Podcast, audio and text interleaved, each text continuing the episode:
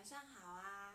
今天的主题是同一个问题不在同一个层面解决。其实呢，我本来没有打算要分享这个主题，我本来是想要分享就是是什么？为什么我喜欢直播的一个原因。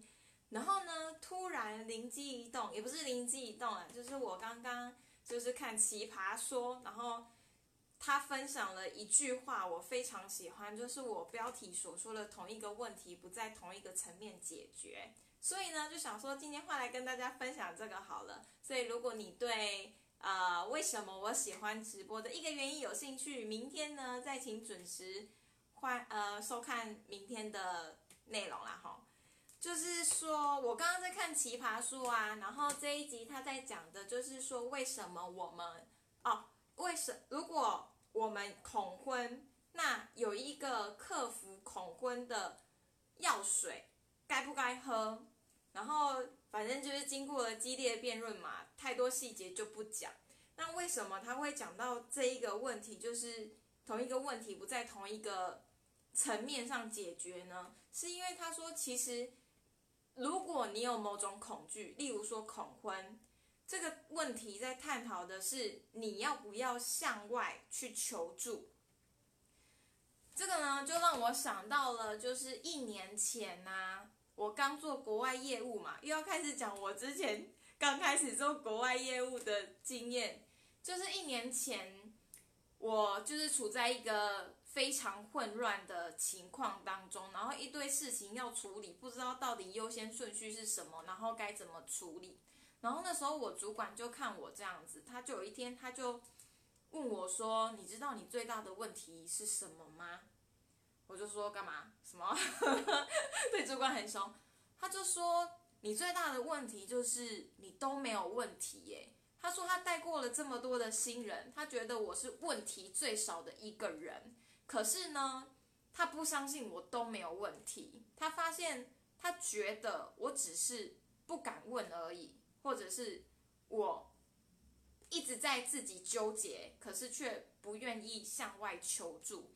他说有问题是很正常的，你就应该问。然后时到现在，因为他跟我讲之后，其实我就比较能够放心一点，就是我大概思考过之后，我就不会纠结太久，我就会马上向他求助。然后我们后来呢，其实就彼此之间找到了一个还蛮 OK 的平衡，就是我会很知道什么东西该问，什么不该问，而且。我只要当下有问题，我就马上问，这样对我有什么好处？就是我可以很有效率的解决一个问题。那对我的主管有什么好处？他可以知道说，就是其实就是那个沟通是很顺畅的，他会马上知道我的状况跟问题，跟现在呃工作上有什么事情是需要解决的，他也不需要在那边猜我到底在想什么。然后我觉得。蛮神奇的是，就是最近因为已经一年多的嘛，然后我的主管就有点像爸爸，他都会心有戚戚焉的跟我说，哦，他真的觉得我进步很多啊，叭叭叭叭之类的。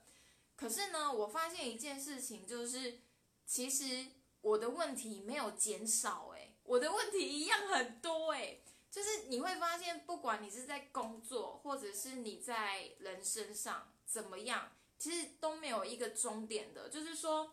有问题这件事情并没有太大的问题，而是你把问题给放大了，不去尝试解决它，然后你自己解决不了，你还不愿意求助，我觉得这才是最大的问题。